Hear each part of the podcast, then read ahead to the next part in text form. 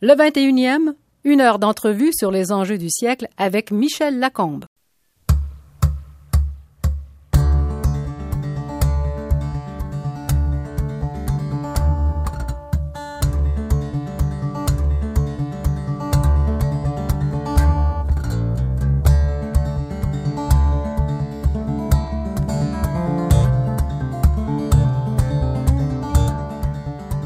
Notre invité exerce la profession de médiateur et d'arbitre au niveau national et international en matière commerciale et civile. Ça a commencé en 1997 alors qu'elle était juge à la Cour d'appel du Québec.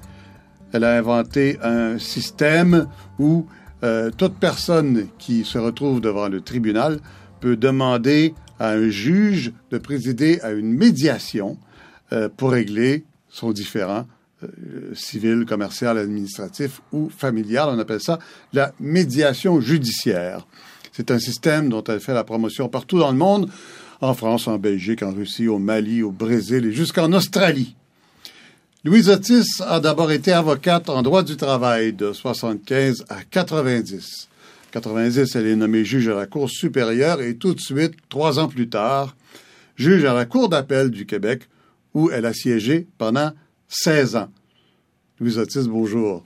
Bonjour, M. Lacombe. à, peine, à peine à 40 ans, vous êtes nommé à la Cour d'appel. Pourquoi on veut être nommé à la Cour d'appel à cet âge-là? C'est une vie de reclus, de moine, ça, non? Un grand monastère, en effet. Hein? Un juge à la Cour d'appel, ça n'a pas le droit d'avoir d'amis, ça? Enfin, ça peut avoir des amis, mais ça a un, droit de, ça a un devoir de réserve qui est extrêmement grand. C'est mm. vrai que ça pouvait paraître une drôle d'idée au début, mais euh, j'avais le sentiment d'avoir fait le tour et puis euh, non pas qu'on puisse faire le tour rapidement de d'être juge de procès à la Cour supérieure, c'est une immense, c'est une grande cour, mais j'avais envie d'autre chose, un autre défi. Et euh, je dirais que pour moi, c'est un accomplissement, hein, parce que je suis quand même, j'ai quand même d'un milieu fortement prolétaire. Et euh, Votre père n'était pas avocat? Non, ni avocat, ni ingénieur, ni commerçant, ni petite bourgeoisie. Mon père était, dans le langage populaire de la Gaspésie de l'époque, un lumberjack, un homme des bûcheron. bois, un bûcheron, qui a commencé euh, comme entrepreneur forestier dans ses jeunes années, puis ensuite, avec la modernisation des équipements, ben, là, il est redevenu, il est revenu à son métier premier, mais il a terminé sa vie dans le bois à 74 ans en bûchant. Voilà. Vous avez, euh, c'était une grosse famille? C'est une famille d'hommes. Alors, mon père lui-même avait huit frères et euh, chez nous, il y avait, ma mère a eu six garçons et finalement moi la toute fin. Euh, six grands frères. Six grands frères, dont deux sont décédés, euh, l'un très très jeune, l'autre à 20 ans, dans les eaux de la rivière Manicouagan. Et il y avait moi qui était le bébé de la famille. Mais comment on se ramasse en droit à l'université quand on vient de là? là? Quel était votre parcours? Eh bien, moi, j'ai eu la chance de la Révolution tranquille. Hein, et je me souviens que mon père euh, euh, admirait beaucoup Jean Lesage. C'est un libéral de c'est un libéral très près de la Révolution tranquille. Alors donc euh, première génération de cégep, donc la chance d'aller à l'école et puis le système des prêts et bourses et puis l'aide de mon père qui a continué à travailler dans les conditions difficiles des forêts de la côte nord pour me donner un coup de main, m'aider à faire mon cours de droit. Euh, je lui ai toujours été très reconnaissante. Il valorisait l'éducation, l'instruction plus que tout au monde. Alors, je pense que j'ai hérité de ses valeurs et c'est ce qui mm. m'a un peu propulsé. Alors, quand l'invitation de joindre la Cour supérieure arrive, j'ai 37 ou 38 ans, je dirais que je l'ai presque accepté pour lui. Hein. J'ai presque accepté en hommage, en remerciement à mon père parce que je sais à quel point il aurait été fier. Là, il y avait tout, tout ce qui me portait, tout le passé qui me portait. Et euh, ensuite, quand c'est venu la cour d'appel, ben, j'avais, j'aimais le droit.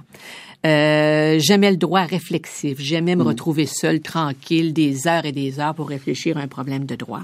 Alors, j'ai dit, tiens, pourquoi pas? Mais euh, vous avez raison. Vous, vous l'avez compris avant moi, mais moi, je n'avais pas compris quand j'ai accepté la cour d'appel l'isolement dans lequel on se trouvait. C'est très vrai. C'est un monastère. C'est un lieu de haute confidentialité. C'est un lieu de haute courtoisie parce qu'on est 19. On ne peut pas se permettre de querelles dans une cour d'appel. On doit, on peut se permettre d'échanger des opinions, même de manière vive. Mais on doit toujours mm. garder une courtoisie euh, tout au long des années parce qu'on ne sait jamais avec qui on va siéger et parce que c'est la base d'une cour d'appel, la gentilhommerie. Mais c'est on peut revenir à Matane euh, deux minutes. Votre père a en fait bûché jusqu'à 70 ans pour vous permettre de faire ces, études-là. Oui, faire vivre la famille aussi. Il n'y avait pas de fonds de retraite. À l'époque, il n'y avait pas de REER. Hein? Mm. Il y avait sa maison à Matane, qui était une maison qu'il avait toujours eu l'honneur de garder toute payée, mais c'est tout. Et puis, il y avait moi, qui était une enfant qui est née alors que mon père avait 50 ans. Alors donc, ça menait un petit peu plus tard euh, le fardeau financier euh, qui pesait sur lui. Alors, euh, Alors, il vous a vu devenir avocate, mais pas juge.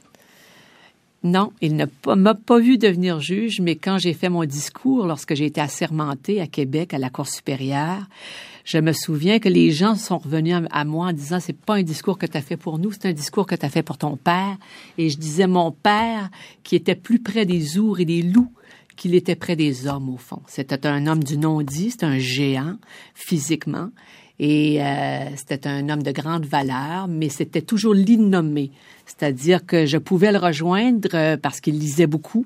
Euh, je disais que c'est assez étonnant de dire qu'on puisse rejoindre un homme des bois dans les idées, mais je pouvais facilement le rejoindre. Il lisait constamment. Il amenait toujours des livres avec lui en forêt. Mais c'était un homme de l'innommé. Il ne parlait pas des sentiments. Les hommes de mon époque, les hommes forts de Gaspésie, ne partageaient pas les sentiments. Alors j'ai été élevé dans ce climat-là avec ses frères et euh, c'est un peu euh, cet esprit. On réglait les problèmes qui arrivaient au fur et à mesure, au jour le jour. Mais les sentiments, ça ne se discutait pas. Ah, c'est un peu euh, la façon de penser quand je suis arrivée au droit et au prétoire mmh. Mmh. et qu'on m'a dit tu plaides comme un homme, j'ai bien ri parce que je me disais quelque part vous avez bien raison. Que voulez-vous mon mode de pensée?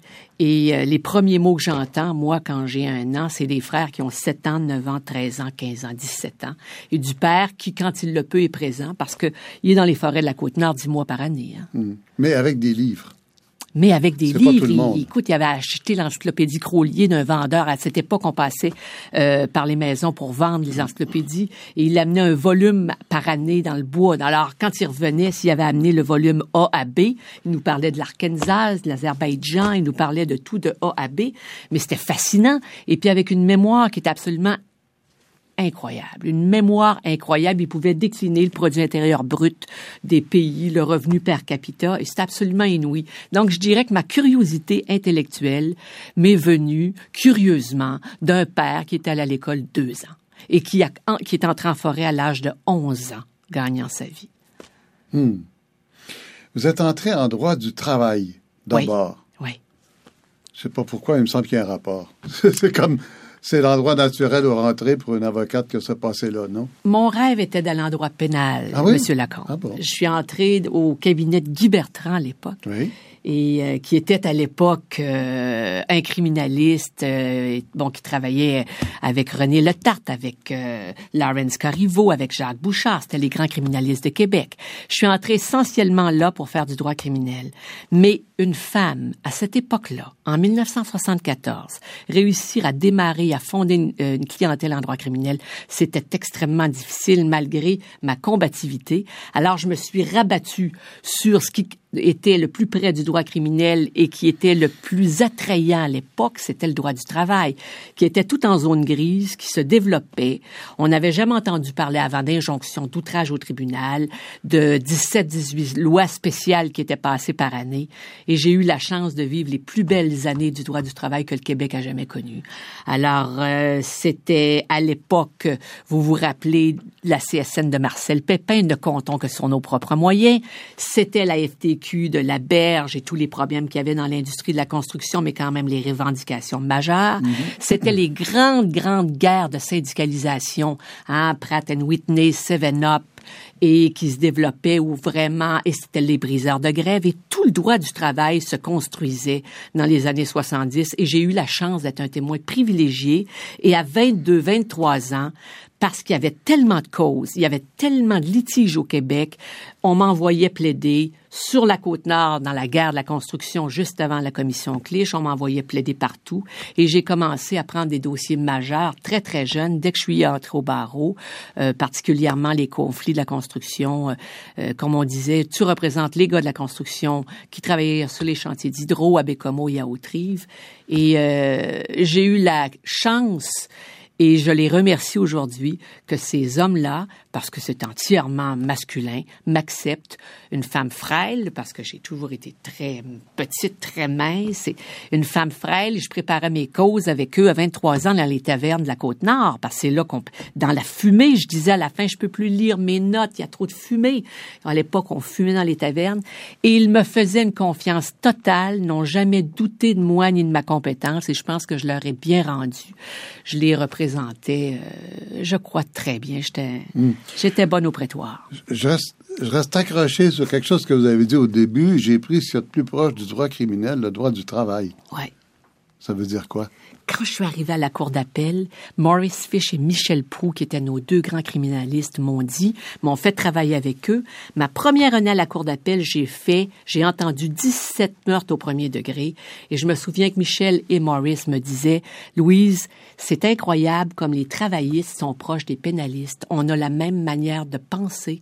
On a la même manière de résoudre les problèmes malgré les règles différentes. Le code de procédure pénale et la loi de la preuve en Canada est très différent des instruments du droit du travail, mais la manière de penser est à peu près la même. Combativité absolument extrême. Oubliez pas qu'un avocat de droit de travail est à la fois, doit être à la fois un grand plaideur, puis doit être à la fois un excellent négociateur. Les criminalistes font la même chose.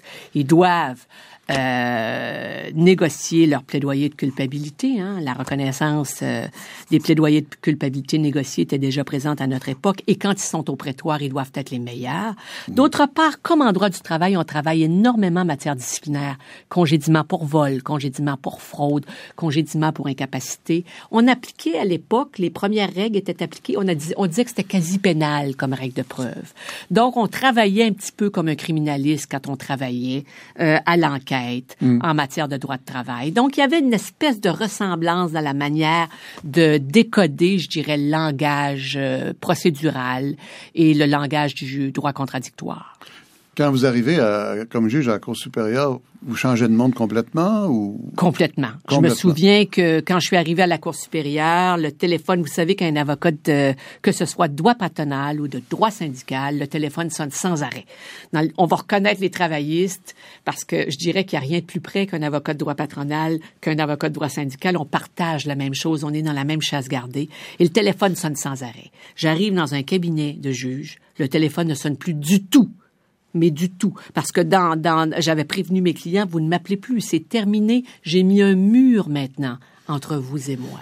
Et je me souviens que les gens avaient dit, c'est triste ce que tu as dit, mais non. Maintenant, j'accède à un autre monde, c'est celui de la neutralité, et je vous quitte comme si j'entrais au couvent. Et là, le téléphone ne sonne plus, les règles sont extrêmement rigides, on n'a pas le temps de se fréquenter entre nous parce que nos horaires sont immenses, les juges travaillent très fort. Je me souviens d'avoir les larmes aux yeux au bout de six mois, de me dire, mais qu'est-ce que j'ai fait là d'être venu ici? J'étais, et beaucoup de juges, jeunes juges, euh, ou de vieux juges qui se rappellent leurs premières années, vous, vous ferez les mêmes commentaires. Alors, le juge en chef, Pierre Côté, de la Cour supérieure, m'envoie en région. Il me dit, Louise, tu vas prendre poste en région, et il m'a nommé coordonnatrice de la Gaspésie, d'où je viens. Ben je fais un retour sur mes pas. Mhm. Et euh, je deviens coordonnatrice de la Gaspésie. Et là, je m'en vais parfois avec le petit avion privé. Et on s'en va euh, dans, à Passepébiac et, euh, et là, on s'installe dans, dans, le district que j'avais là-bas. On s'en va aussi à Percé-Gaspé, euh, l'autre district qu'on avait à couvrir. Et deux fois par année, je m'en vais aux îles de la Madeleine, qui voient des juges de la Cour supérieure deux fois par an, c'est tout. Et euh, je prends goût et passion à ce métier-là. À côtoyer les gens, c'est ça devient une histoire d'amour avec les gens, être avec eux. C'est une façon de, de, voir le pays pour vrai et vous n'êtes pas seulement enfermé dans vos dossiers? Pas du tout. Il aux îles de la Madeleine, il n'y a pas de service offert. Et je me souviens quand j'ai des camps de droit de la famille, de violence conjugale, je sais pas s'ils se rappellent les gens, la salle était bondée parce que c'est un événement, le juge qui arrive euh, aux îles de la Madeleine. Avoir dit à un, homme qui était là, pourtant un bon Jack, mais je veux dire un gars qui avait des problèmes de, de, d'impulsivité et dont la femme dit, je l'aime ce gars-là, mais il est bien trop impulsif. Qu'est-ce qu'on fait? Est-ce qu'il y a une thérapeute ici? Est-ce qu'il y a un psychologue ici? Non. Alors je dis, monsieur, vous m'avez l'air jeune, vous m'avez l'air en forme. Voici ce que vous allez faire. À la pause, vous allez aller vous acheter des chaussures de course. et je faisais de la course à pied à l'époque. Vous allez vous mettre à courir. Vous allez passer votre impulsivité en faisant de la course à pied sur les berges, ici les belles plages sablonneuses des îles. Un an plus tard, cet homme m'envoie une lettre en me disant, Madame, ça a marché. Je suis devenu presque un marathonien et j'ai quasiment réglé mes problèmes. Et on a vraiment, alors tu trouvais des solutions de parcours, mais des solutions qui s'adaptaient aux gens presque trois ans plus tard avant d'être nommé à la Cour d'appel et je dirais que c'est un événement qui a marqué mon passage à la Cour d'appel et marqué le début de la médiation. Il y a eu deux événements. Celui-là en a été un important. Dans une des régions éloignées où j'étais, j'ai toujours besoin parce que mes amis disaient qu'est-ce que tu fais là dans ce métier-là? Tu t'es jamais capable de rester assise deux minutes et tu deviens un juge du banc, un juge du siège. Mhm. Et c'est vrai que j'ai trouvé ça dur. Alors le soir quand je revenais, qu'il fasse noir, qu'il fasse n'importe quel, qu'il fasse clair, je m'en allais prendre de longues longues marches et souvent je m'éloignais. Et un soir je m'éloigne et je m'aperçois alors que je suis très loin de, de toute maison qu'on me suit. Et un homme me suit et il se rapproche de moi. Et là, j'ai plus, j'ai un cul-de-sac, je dois retourner et il marche très vite. Et je me dis, oups, something, il y a quelque chose qui, qui, va pas. Et finalement, je me retourne, je fais face à lui, met la main sur mon épaule et dit, je veux vous parler. Il fait complètement noir. Je suis seule avec cet homme-là. Je prends et je dis, qu'est-ce que vous voulez me dire? Il faut que je vous parle. Voici 20 ans, madame, j'ai tué un homme. Et c'est un accident de jeunesse. Je conduisais ma voiture beaucoup trop vite. Je revenais le soir. J'ai heurté quelqu'un. J'ai arrêté, j'ai vu que c'était que ça servait à rien, c'était terminé et j'ai continué. Je ne l'ai jamais dit ni dénoncé. Je vis avec ça sur ma conscience depuis 20 ans, 25 ans même. Et je ne sais plus où j'en suis, j'arrive plus à qu'est-ce que je dois faire. Vous ne me connaissez pas et j'aurais jamais pu le reconnaître. Il faisait noir, noir. C'était un homme de plus de six pieds. Et là, j'ai respiré, je me suis dit, je ne peux rien vous dire, moi, mais je peux vous poser des questions. Et je lui ai posé toute une série de questions en marchant avec lui. Et après, il m'a dit merci. On a pris chacun notre chemin. Et c'est ça la base de la médiation. J'ai pas trouvé la réponse pour lui, mais les questions que je lui ai posées l'ont probablement orienté. Est-ce que le père et la mère de la victime sont toujours vivants, sont morts? Avez-vous des enfants? Oui. Où sont-ils aux études? Votre femme travaille-t-elle? Non, c'est une femme de mission traditionnelle à la maison. Je l'ai amené tranquillement. Où en êtes-vous avec ça? Pouvez-vous survivre à ça? Et c'est de là que m'est venue l'idée. Mais tous ces gens-là ont personne à qui parler parce qu'un juge qui préside un procès de manière contradictoire est un mm. arbitre neutre. Il peut pas parler aux gens. Alors c'est resté dans mon esprit sans que ça nourrisse rien. Et même cette histoire, je l'ai jamais même racontée. C'est un rapport entre un homme et une femme en grande noirceur le soir. Et c'est un homme qui veut un conseil que je ne lui donnerai pas. Mais je vais lui poser des questions pour qu'il prenne lui-même la décision. Je viens de vous définir la médiation.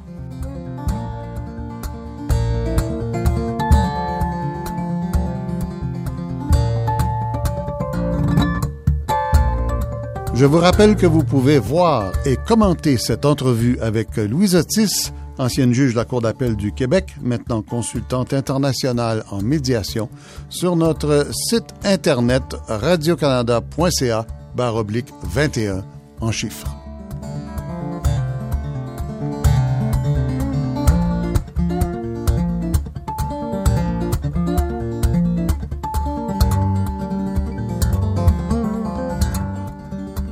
Alors, vous êtes à la Cour d'appel, donc tout de suite après euh, euh, ce, passage à la Cour supérieure.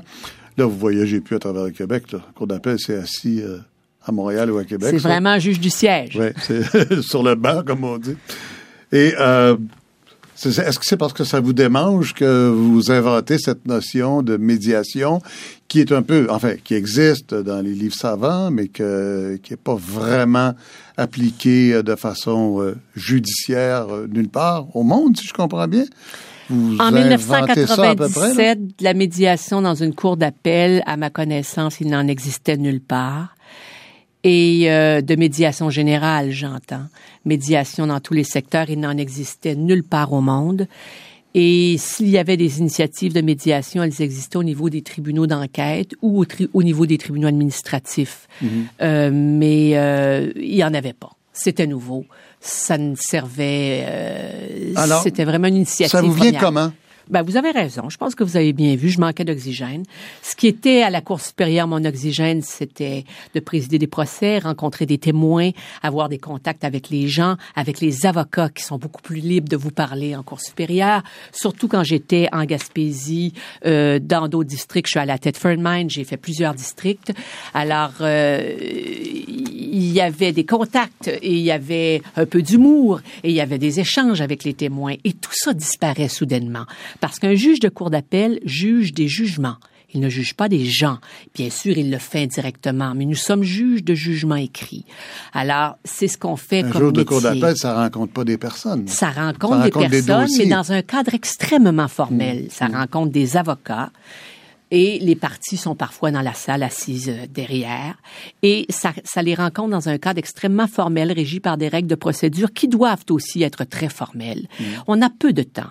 En cours d'appel, une audition, c'est une heure, une demi-heure, trois quarts d'heure. Et dans des cas extrêmement complexes, c'est beaucoup plus de temps. Donc, quelque part, c'est ce que Pierre Michaud, qui m'a aidé à partir ce système, et je dirais qu'il en est, pour être très honnête, rendons-le justice. Sans Pierre Michaud, juge en chef de la Cour du Québec, il n'y aurait pas de médiation judiciaire au Québec. Il m'a permis de le faire. Et quelqu'un d'autre m'aurait-il permis de le faire à cette époque? Je n'en vois pas. Donc, il me voit et Parce que me vos collègues n'étaient pas enthousiastes. Non, non, non seulement pas enthousiaste, mais totalement réticent.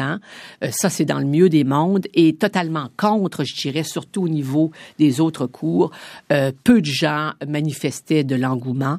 Euh, L'objection, c'était quoi? L'objection était multiple. Ça, d'abord, c'est enlever le prestige du juge. Louise, tu enlèves la toge d'un juge qui vient s'asseoir à la hauteur des citoyens. Les juges viennent nous voir pour un très grand respect pour l'institution. Ne crains-tu pas de, d'affaiblir le prestige de l'institution? Et ma réponse était toujours la même. Le prestige vient de l'intérieur d'une personne humaine. Il ne vient pas du vêtement qu'on porte. Il ne vient certainement pas de la tribune où on est assise. L'autre euh, venait des, des professeurs d'université qui disaient, mais la règle du précédent, nous nous nourrissons et nous stabilisons le droit des jugements que vous rendez. Tout ce qui est conclu à l'extérieur d'une salle d'audition est privé et confidentiel. Comment maintenant est-ce qu'on tirera des précédents? Ma réponse était toujours la même. Les justiciables, la population, la classe moyenne ne vient pas à la Cour pour nourrir vos traités de droit. Elle ne vient pas financer vos traités de droit. Ça coûte une fortune venir à la Cour. Elle veut qu'un juge règle son problème. Vous aurez toujours suffisamment de matière pour écrire puisque on sait que les, les, les, les jugements importants sont de l'ordre d'environ 15 par année, où on tire des grandes règles de droit, où on résout euh, des problèmes de justice contradictoire importants, où on stabilise finalement les rapports juridiques. À part ces 15 dans 85 des cas, on règle les problèmes entre les citoyens.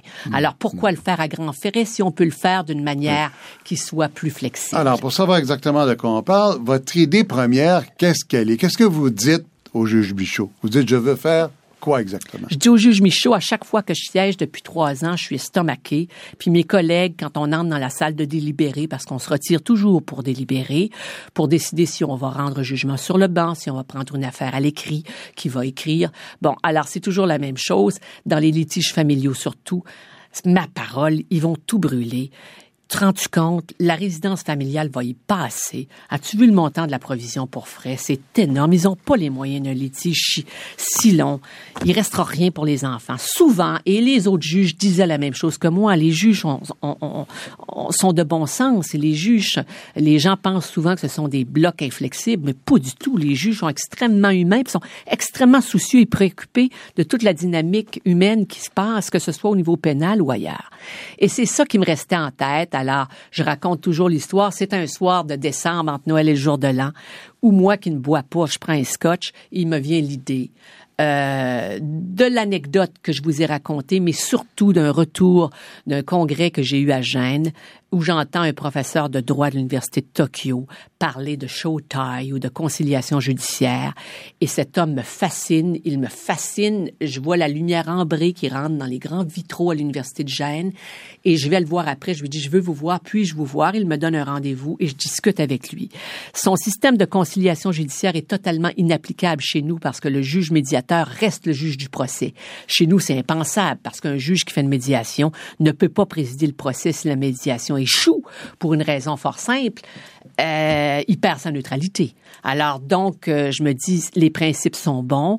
Un juge ou une juge agit comme médiateur, mais il va falloir penser le système autrement pour nous. Et de là vient l'idée que je dis à Pierre Michaud au début janvier, laisse-moi tenter l'expérience, laisse-moi faire un pilote. On va faire une centaine de causes, on fatiguera personne avec ça. Je vais être la seule à faire de la médiation. Puis ça va être consensuel. On va mettre une feuille au greffe, les gens vont signer. Puis s'ils veulent pas, ils viennent pas, mais s'ils veulent, je l'essaie. On va commencer en droit familial, c'est plus propice, puis on étendra au droit civil, Mais au là, droit il faut d'abord convaincre les avocats de Ben ces oui, gens-là, dire euh, les avocats, j'imagine ne sont pas très enthousiastes, les avocats, pour aller en médiation au lieu d'aller en procès. On a une chance, encore une chance. Quand je vous dis dans la Parce vie, qu'en souvent, principe, là, ça coûte moins cher ça coûte aux gens. ça coûte pas cher, puis le procès, ça rapporte beaucoup. Ça, c'est certain, on le sait, ça. Alors, Alors, euh, vous n'avez pas les avocats de votre bord, là? non, j'ai eu la chance de mon bar, juste la chance. J'ai un gars qui s'appelle Pierre Michaud, puis j'ai un bâtonnier du Québec qui s'appelle Denis Jacques. Mon ancien confrère en droit du travail syndical, Denis Jacques, qui représente des syndicats. Alors, qu'est-ce qu'il fait comme métier? Il fait comme moi. Il négocie la moitié de son temps, puis il plaide farouchement l'autre moitié de son temps. Il est bâtonnier du Québec. Quand l'idée émerge, j'aurais eu un autre bâtonnier, j'aurais dû, ça aurait, été aussi effroyable que du temps du no-fault. Faut vous rappeler l'assurance automobile, comme ça a été difficile à passer. Mais celui-là ouvre les oreilles bien grandes, dit, ouais, pourquoi pas? Je ne dis pas, il, il n'a pas bloqué le projet, il a même encouragé les gens, essayez donc le projet pilote. Mais c'est vrai qu'il nous a dit, il Alors, va les falloir le avocats vendre. se font dire par leur barreau. Le- par leur barreau. Faudrait pourquoi faire ça. Pas? Pas- euh, euh, Non, faudrait faire ça, mais pourquoi pas essayer? Ça n'est qu'un projet pilote. Il n'y a pas de permanence encore. Voyons voir ce que ça pourrait donner. Hum, Donc, ne pas au moins tuer l'essai. Et ensuite, euh, on commence avec des litiges euh, familiaux. Je suis à Québec, je ne suis pas arrivée à Montréal et je vais faire une centaine de médiations comme ça, euh, par-dessus ma tâche normale de travail. Des causes qui prennent combien de temps en médiation et qui auraient pris combien de temps en procès? Est-ce qu'on gagne de ce côté-là aussi ou si c'est Pas kiff-kiff? Il y a des causes familiales qui auraient été traitées par ma cour en une heure. Et pour les règles en médiation, ça a pris trois heures. Mais sauf qu'on découvre qu'il n'y a pas de récurrence. Qu'une cause réglée en médiation n'a pas de taux de récurrence. Là, je vous explique. On vient pas. Voilà. En droit familial, on revient et revient et revient constamment. On amende les mesures provisoires. On revient pour amender les mesures accessoires. Il y a beaucoup de récurrences en droit familial. Mais ces causes-là ne reviennent pas. Quand elles sont réglées, elles disparaissent. Elles peuvent revenir si les enfants deviennent majeurs et qu'il faut quand même... Bon, et puis elles reviennent souvent en médiation maintenant. Mais elles ne reviennent pas. D'autre part, on règle le problème. La Cour, en une heure, peut régler un problème de droit familial selon la règle de droit, en suivant le Code civil, la loi sur le divorce, mais on sait, puis on se le dit entre nous, on n'a pas réglé le problème vraiment. Il y a un résiduaire qu'on n'est pas capable de régler parce qu'on peut pas le faire avec la règle de droit. On peut tout de même pas forcer quelqu'un à vendre sa maison, nous, on n'a pas ce pouvoir-là. Alors, on s'aperçoit de l'immense potentiel de la médiation qui est de découvrir des moyens que nous permettent pas nos jugements. Donc, il y a tout un faisceau de moyens de résoudre des conflits auxquels nous, on n'a pas accès parce qu'on doit régler les problèmes suivant la loi. Et ensuite, on s'aperçoit euh, qu'on peut régler des gros problèmes. En 1999, j'ai un litige de voisins à Québec qui implique une douzaine de voisins qui a pris des proportions qui sont si grandes que je me disais ça se peut pas. Il y a au moins une quinzaine d'actions en cours. Il y a des litiges au criminel pour euh, voie de fait. Euh, il y a des actions pour diffamation. À l'époque, c'était des actions. Enfin, c'est inextricable. Il y a plus d'un demi-million de dollars d'honoraires dépensés dans la ville de Québec entre ces gens-là de la classe moyenne. Les enfants ne se parlent pas. Le litige depuis dure depuis dix ans. Les adolescents ne s'adressent pas la parole. Les murs s'érigent entre les propriétés. Il y a des injonctions pour les détruire. Je vous épargne les détails, c'était inouï. Et finalement, je convainc les gens quand je vois le dossier. Je les appelle en disant pourquoi ne l'essayez-vous pas? C'est, consensuel. Il faut que vous signiez tous. Et ils vont décider d'essayer. Ils vont me demander au début de ne pas se voir, de faire le- la médiation en session individuelle. Ah, là, c'est nouveau. C'est nouveau parce que je faisais toutes mes médiations plénières. Mais là, tu as un juge qui prend la chance de rencontrer une partie seule. Il n'y a pas de note sténographique. C'est risqué. Je vais le faire. Je suis en pilote. Et là, ce litige-là, après huit séances de médiation d'à peu près une heure ou deux, se règle. Il se règle à ma cour d'appel, au fond, parce que ça aurait pris du temps à écrire le jugement là-dedans. C'était un très long jugement euh, de la Cour supérieure, puis il y avait beaucoup de questions de droit. Donc, on sauve énormément de temps. On va régler les huit actions pendantes devant la Cour supérieure, les quatre actions pendantes devant la Cour du Québec, et par consensus avec les procureurs de la Couronne, on va être capable finalement de dissoudre le pénal. Et là, je suis convaincu, plus personne ne peut m'arrêter. Là, je sais, si on a pu régler ça, tout peut à peu près être réglé en médiation.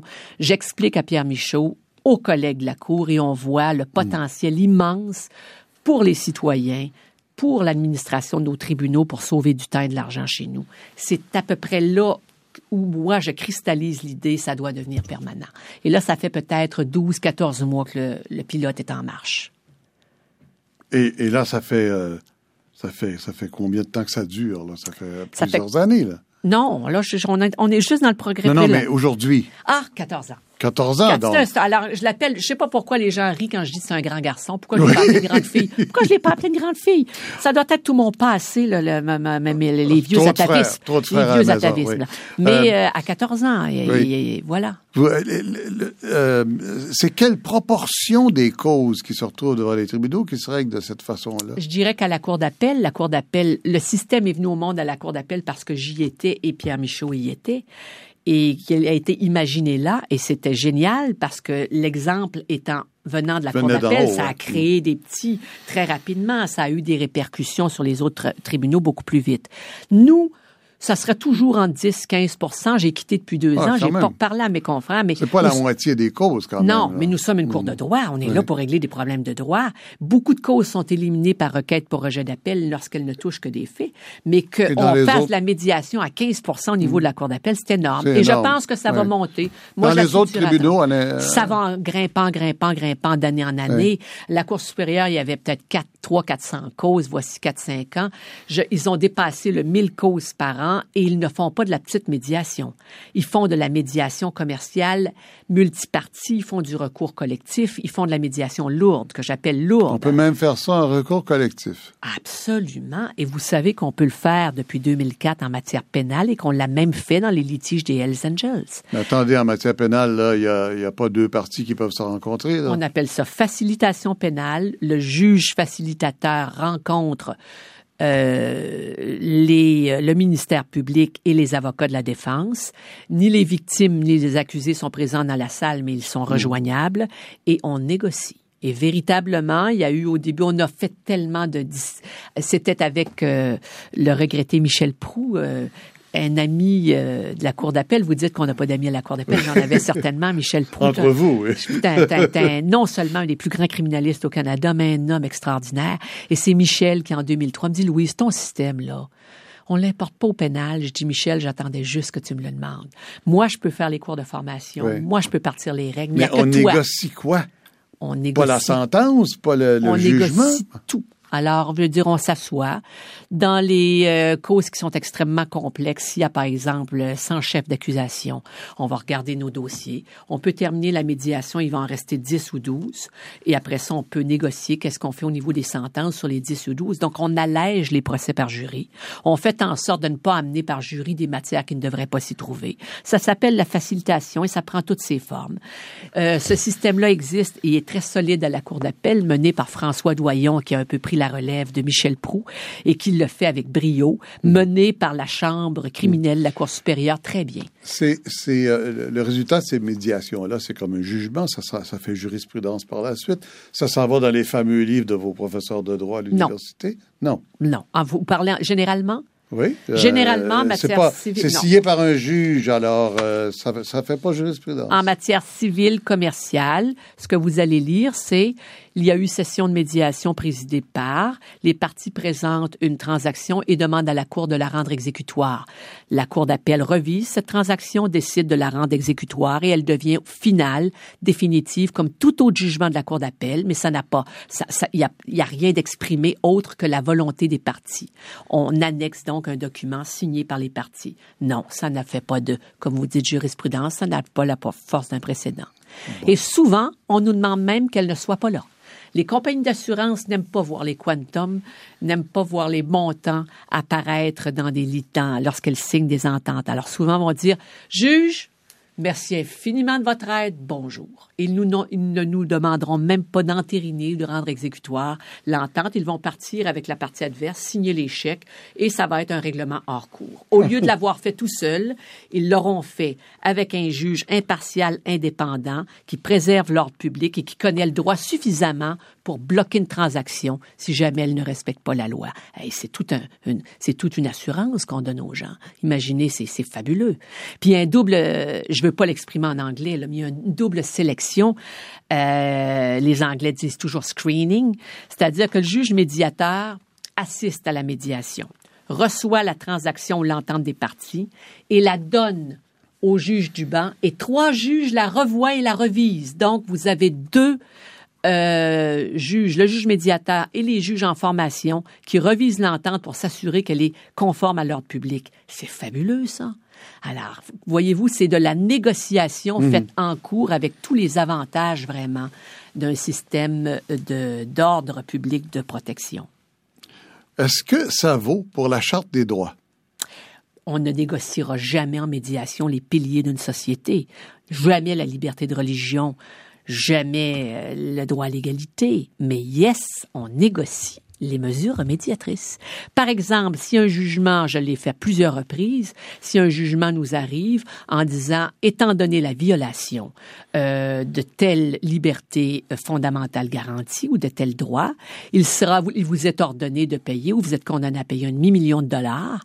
Les parties peuvent demander ensemble la médiation, puisque l'une saura que l'autre est dans l'impossibilité de le payer d'un trait. On pourra venir négocier des modalités Ah oui. ou d'autres manières, d'autres manières de faire la reddition, d'autres manières. Mais rien euh, sur le fond. non, pas en matière. Je l'ai toujours dit du début. J'ai rassuré les magistrats en disant jamais en droit constitutionnel, en droit public, en, et euh, évidemment, en- quand on parle de charte, on parle évidemment de droit public, jamais on ne négociera la fondation de la société. On, ne, on négocie les solutions des problèmes, on ne négocie pas le droit. Ce qui m'amène à vous dire que lorsque je suis en Afrique et qu'on me demande l'implantation de ces systèmes-là, je leur dis toujours renforcez votre droit positif, renforcez vos institutions, parce que sinon, très vite, la médiation, oui. On va y venir, on va y venir à l'Afrique et à tous ces, ces pays où maintenant vous exportez euh, ce système. Euh, juste pour terminer, quel est l'avantage au total pour la société? Ça coûte moins cher, la justice est mieux rendue, les gens plus confiance. Euh, où est l'avantage? Est-ce que ça coûte moins cher d'abord? Au total? Beaucoup moins cher, puisque si vous faites la médiation à temps, là où elle devrait être faite, c'est-à-dire immédiatement au début des procédures en cours supérieur, vous évitez donc euh, tous les examens qui vont être faits, les examens sur affidavit, le procès, la préparation du procès. Vous évitez l'inscription en appel, les mémoires en appel. Euh, vous savez, une vieille, une étude qui date déjà du barreau canadien depuis longtemps, euh, nous euh, nous dit que pour un procès de deux jours pour un vice de construction, ça coûte 50 000 piastres. Ouais. Alors euh, souvent, les parties quittent la cour, ont un beau jugement et il reste rien pour eux, pour elles. Alors Oui, euh, oui. voilà. Alors oui. médiation, En médiation, si elle est faite rapidement, ça sauve une fortune aux gens. Quand je dis une fortune, je veux dire, je parle de la classe moyenne, ça leur sauve beaucoup, puisque entre nous, les avocats et les juges, on je dis souvent, les avocats, combien de fois vous avez entendu un avocat dire, j'aurais jamais le moyen de me payer? Je pourrais jamais payer mes Ouais, services. bien Bon. sûr, bien sûr, bien Maintenant, c'est plus rapide. Alors, souvent, un litige qui traîne dégénère, ça crée chez les gens des traumatismes énormes. Ça, je l'ai constaté dans- Ouais. durant ma période pilote. Ensuite, ça fait quelque chose qui n'était pas, que je n'avais pas localisé au début, que j'ai localisé ensuite. Nous avons cette tendance fâcheuse de société depuis un certain temps de, de demander toujours à un tiers de tout régler pour nous. Ouais. J'appelle ça la responsabilisation, ou c'est le vieux principe de Kant, hein, se responsabiliser face à ses problèmes. Pourriez-vous, s'il vous plaît, apprendre à les régler vous-même, vos problèmes? Vous n'avez pas tout amené en cours. Il doit avoir moyen d'être capable de parler à votre voisin. Alors, pendant ma session de médiation, à la fin de la session, souvent, je leur dis, voyez, on a passé deux heures ensemble. Qu'est-ce qu'on a fait ensemble? Alors, les gens, je, je vous le demande, les gens vont résumer, mais utilisez cette petite méthode très simple avec votre contremaître, avec votre épouse ce soir, avec votre voisin. Mais ne revenez pas en cours, ce n'est pas un endroit qu'on doit fréquenter. C'est curieux parce qu'on a l'impression qu'en politique, c'est le contraire qui se passe. On demande de plus en plus aux tribunaux de régler des problèmes politiques. Mhm. Et il y a des tribunaux qui aiment ça beaucoup. Pensez-vous qu'on devrait faire aussi le principe de la responsabilisation suivant Kant dans les, en matière politique? Euh, je ne sais pas. Je sais que, par exemple, on a accusé souvent la Cour suprême de faire de la politique. Entre autres, La Cour euh, suprême dans, est une cour politique. dans une, dans une fameuse affaire où on a dit que les, euh, l'affaire Amsalem, où on dit qu'il suffit de croire qu'on a une obligation religieuse pour que la Cour soit obligée de le respecter. C'est quand même, est-ce que c'est encore du droit? Euh, c'est du droit en autant que je, je crois qu'il faut distinguer avant 82 d'après 82. Euh, lorsque la charte euh, nous a donné ses pouvoirs, elle nous a fait créateurs de droit. Et euh, ce qui semble être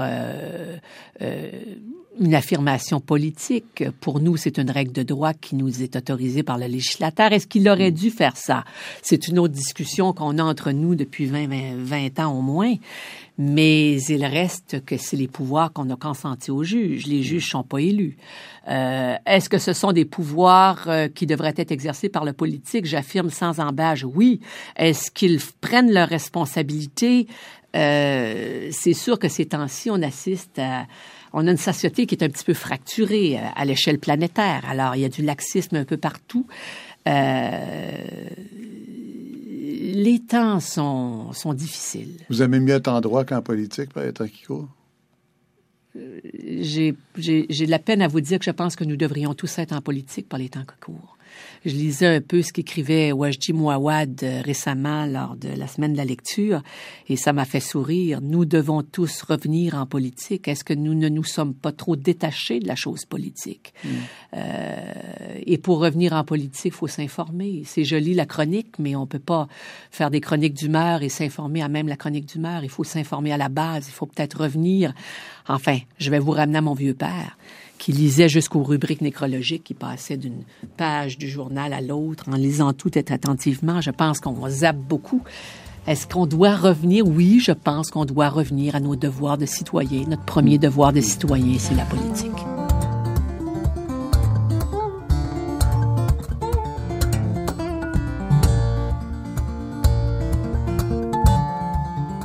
Je vous rappelle que vous pouvez voir et commenter cette entrevue avec Louise Otis, ancienne juge de la Cour d'appel du Québec, maintenant consultante internationale en médiation, sur notre site internet radiocanada.ca oblique 21 en chiffres.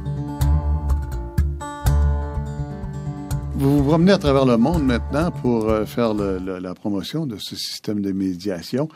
Euh, J'imagine qu'un peu partout, on a les mêmes problèmes, mais euh, de la France à l'Australie, du Mali au Brésil, la Russie à Belgique, c'est quoi le point commun? Est-ce qu'il y a beaucoup de différences ou c'est surtout beaucoup de ressemblances? Beaucoup de différences. Euh, euh, la, principale ressemblance, toute la population, les citoyens, les citoyennes ont un besoin de justice très grand et euh, immense. Et il y a vraiment des pays, des continents qui ne sont pas capables de répondre à ces besoins de justice et d'autres qui le font et d'autres qui le font maladroitement. Mais la ressemblance, c'est dans ce besoin de justice des gens. Les différences viennent évidemment des disparités économiques. Évidemment, l'Europe occidentale euh, nous amène, elle, à, à une crise de la justice civile en Europe, une crise de délai, euh, une crise sur le, le- de fonctionnalité. Et là, c'est donc différent. Puis c'est très difficile d'implanter de la médiation judiciaire en Europe. C'est très, très difficile. Vous savez pourquoi? Parce qu'en Europe, on est juge à 25 ans. Ce qui fait que nous, Oui, on passe par une école de la magistrature et on n'est pas nommé juge en ayant été avocat avant. Voilà. Donc, le rapport entre le barreau et la magistrature en Europe est extrêmement différent. Et le niveau de respect n'est pas le même. Chez nous, quand un juge de la Cour d'appel qui a fait partie euh, du barreau, qui vient du barreau, qui procède du barreau, leur dit et chez nous, c'est une promotion de devenir juge à la Cour d'appel. C'est une promotion de devenir juge à la Cour du Québec ou à la Cour supérieure. Et quand on leur dit, voilà, nous avons un moyen maintenant de favoriser l'accès à la justice, on va vous écouter. On peut être contre. On peut euh, développer des objections légitimes, mais on va vous écouter. En Europe, les juges sont moins écoutés, sont peu écoutés, et le lobby du barreau est puissant, ce qui fait que malgré tout leur désir, les juges européens ont plus de difficultés. Euh, sinon, la, j'accepte les pays scandinaves, qui vont très bien en médiation. J'accepte un peu euh, ce que la juge Pal a fait, euh, a fait, a réalisé aux Pays-Bas, qui est très bien. C'est de la médiation judiciaire, mais référée aux avocats. Là, les avocats sont mieux avec ce système. Euh, je ne peux pas passer sous silence l'Australie. L'Australie, c'est le plaisir, hein? c'est pour moi. C'est Alors Rob, c'est le même système que nous. En fait. Rob Halls vient chez nous voici quatre ans. Il vient me voir. Il fait San Francisco, il fait New York avec son avion et son staff. Il a son chef de cabinet, tout son cabinet avec lui.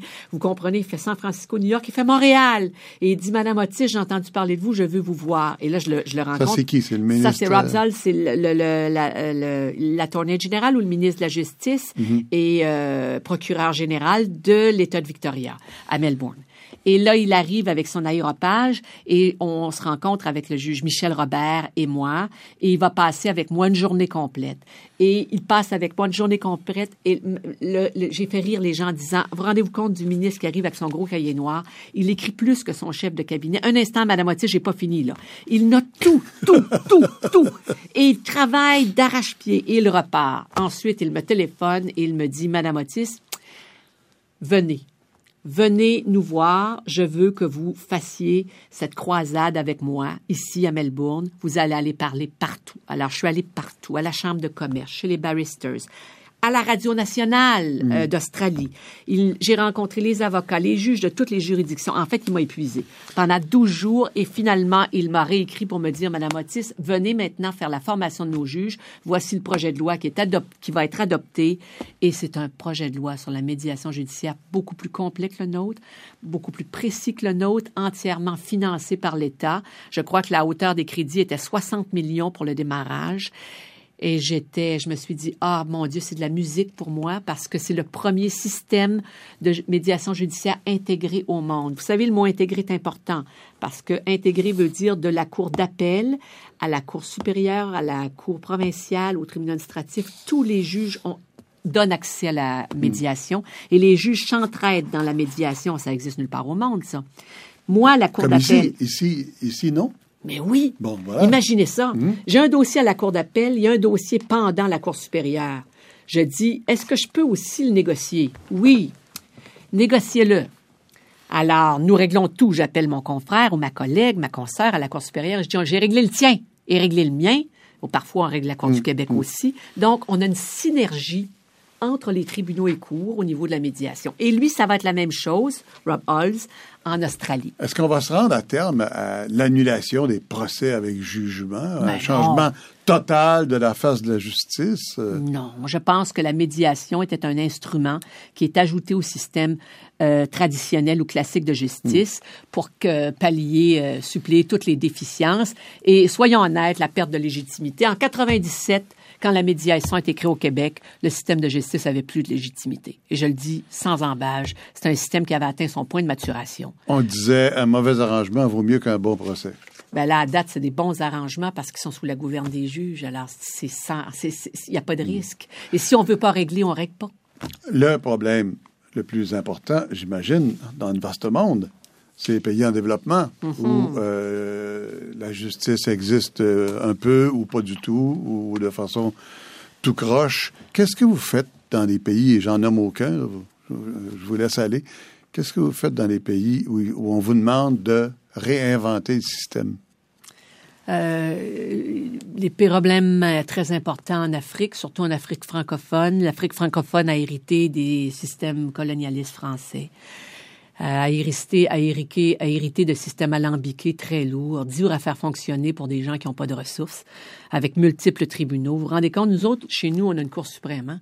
Notre Cour suprême est capable de faire notre droit constitutionnel, la charte, le droit mm-hmm. public. Eux autres, ils ont une Cour suprême, qu'ils appellent Cour de cassation, un Conseil constitutionnel, d'État, alors multiples, ça n'a rien à voir avec des pays en émergence, des pays en, en, en partenariat fragile. C'est des systèmes qui sont très lourds. Alors, on peut pas tout changer. On arrive dans ces pays-là en prenant le système comme il est, le droit comme il s'est développé, mais peut-être en essayant de les aider à faire ce qu'on appelle la gestion globale de dossiers. Et euh, ils ont des problèmes majeurs de corruption euh, dû au fait que les magistrats ne sont pas payés. Alors, euh, souvent, leurs émoluments Il n'y a, pas de, médiation qui peut corriger ça. Là. Voilà, c'est ce que je disais quand je suis allée en, au Mali. Moi, j'ai fait, j'ai commencé au Mali en 99 avec Jacques Frémont. On, on nous a demandé de travailler au niveau de la réforme globale du... Euh, et on a fait, je pense, un, rapport qui était excellent. Maintenant, il faut qu'il soit mis en œuvre, le rapport. Là, il faut que vous choisissiez la bonne agence d'exécution les projets de réforme de justice à la grandeur du monde n'ont pas donné des résultats très, très satisfaisants, probablement parce que les agences d'exécution ne sont pas appropriées. Si on veut réformer la justice dans un pays, on a besoin d'un ancien directeur de palais de justice puis des juges qui ont été extrêmement expéditifs. J'ai vu quelque part une citation de vous au Mali, justement. C'est pas au Mali que vous avez dit au président, foutez-nous dehors, puis faites donc comme vous voulez, comme ça a l'air d'avoir du bon sens chez vous dans vos traditions. Euh, on appelle affectueusement au Mali le président ATT, le président Touré. Euh, du Mali qui m'a demandé de le rencontrer en entrevue privée. J'ai passé une heure et demie avec lui. il m'a dit qu'est-ce que nous ferons pour notre système? On en a parlé, on en a parlé. Moi, j'ai toujours eu comme position dans les réformes de justice parce qu'on part de tellement loin de favoriser deux niveaux. Les juges de paix, c'est-à-dire en bas, et la Cour suprême, c'est-à-dire en haut. Ne vous occupez ni de la Cour d'appel, ni des cours. Vous n'avez pas d'argent et vous n'avez pas le temps. C'est trop long. Occupez-vous de la Cour suprême ou des cours de cassation pour que vos investisseurs étrangers sachent que si le système faillit le long du procédé, à la fin, la Cour suprême est étanche et il va avoir quelque chose. Mm. Et ensuite, la population a besoin de justice. C'est au niveau des juges de paix qu'elle va avoir la justice. Alors, et le reste, pour le moment, vous ne pouvez pas vous en occuper. Mm. Et quand mm. il me demandait, mais c'est censé ce que vous dites, mais qu'est-ce qu'on devrait faire de plus? Et là, je lui ai répondu, mais développer le droit africain. Maintenant, l'Union africaine devient de plus en plus forte. Vous vous rassemblez entre vous. Vous avez quand même plus de partage au niveau de vos cultures, vos manières de voir et de penser que vous en avez avec les Occidentaux. On arrive ici avec notre petit Western Package, hein, notre petit mhm. paquet de justice occidentale. Mhm. On vous montre comment faire la règle de droit qu'on a apprise, nous, et qui fonctionne chez nous, mais qui fonctionne pas nécessairement chez vous. Quand est-ce que vous accepterez notre support financier et que vous, vous-même, développerez vos institutions en accord avec votre droit, votre droit africain, qui inclut euh, évidemment votre justice traditionnelle qui était très forte et qui était bien faite? Exemple le Rwanda, les gachacha. Les gachacha, c'est pas parfait, mais c'était certainement la de seule manière. qu'on peut appeler quoi, des tribunaux de proximité populaire. Populaire, Des tribunaux populaires où, à cause de la masse comprenez, du génocide. Après le génocide. Ah, écoutez, par centaines de milliers, on ne pouvait pas se permettre de tout traduire devant les tribunaux. D'abord, on n'avait plus de juges, on n'avait pas d'avocats, et ça aurait été peine perdue. Alors, on l'a fait par ce que j'appellerais euh, acte de contrition collectif, tiens, je dirais ça, un acte de contrition collectif, une confession collective et des gachachas qui étaient des petites unités. Et euh, c'est pas un travail parfait. Puis maintenant qu'on est en train de les revoir en rétroaction, et ça m'intéresse beaucoup moi à cause de ce que je fais en Afrique, on voit où étaient les faiblesses, où sont les forces. Et je pense que ces modèles-là vont continuer. Ils ont de l'avenir, ils vont se reproduire, mais euh, améliorer. Mais c'était la seule manière. De la même manière que la Commission de vérité et réconciliation en Afrique du Sud, y avait-il d'autres moyens? Hein? Il n'y avait pas d'autres moyens de passer à Ce que vous dites pour les pays en développement, c'est qu'il faut dans la tradition pour moderniser. On n'a pas le choix. surtout pas acheter un package occidental. Voilà. Il faut revenir au droit local, il faut revenir à leurs valeurs de base, il faut qu'ils aient leurs juristes et leurs législateurs qui écrivent euh, des lois qui leur ressemblent, mm. quitte à les moderniser progressivement. Louis Otis, merci beaucoup. Ce fut un plaisir, Monsieur Lacombe. Cette entrevue est disponible en web télé sur notre site Internet à l'adresse suivante www.radio-canada.ca suivi du chiffre 21.